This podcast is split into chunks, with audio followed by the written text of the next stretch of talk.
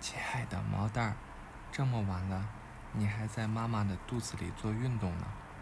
妈妈的肚皮上都能看到你的小手了。小样儿，别淘气了。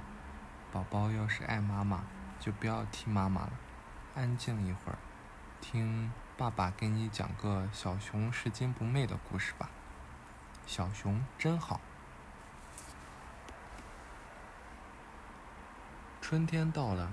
小熊背着背包，高高兴兴地到郊外游玩。一阵风吹过，小股甜香的味道扑面而来。小熊想：这是什么味道呢？这么香！突然，小熊在前方发现了一大桶又香又甜的糖蜜。小熊好想吃掉这些香甜的糖蜜啊！可是他突然想起了妈妈的话：随便拿别人的东西是不对的。小熊就想，我还是赶快找失主吧。小熊提着这桶糖蜜向前走去，迎面遇上了小白兔。小熊就问：“小白兔弟弟，这桶糖蜜是你的吗？”“不是我的，我不吃糖蜜，可能是小猪的。”小白兔回答说。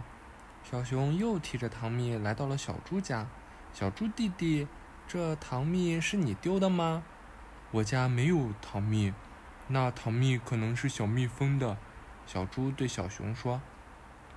小熊又提着糖蜜准备去找小蜜蜂，这时正好一小队小蜜蜂哼着嗡嗡嗡的歌声飞了过来。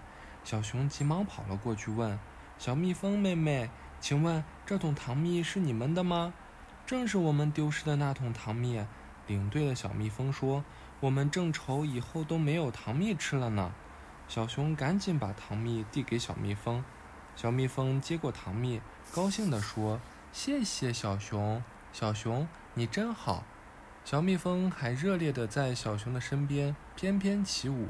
领队的小蜜蜂为了感谢小熊，决定送给小熊半桶糖蜜。小熊高兴地跳了起来，你看它吃得多高兴啊！宝宝，爸爸想对你说。小熊没有偷偷吃掉那桶糖蜜，而是找到了失主小蜜蜂，把糖蜜还给了小蜜蜂。小蜜蜂为了感谢小熊，还送给他半桶糖蜜呢。毛蛋儿，如果是你，会怎么做呢？妈妈和爸爸希望你长大后也能像小熊那样，做一个诚实懂事的好宝宝。好啦，快乖乖睡觉吧。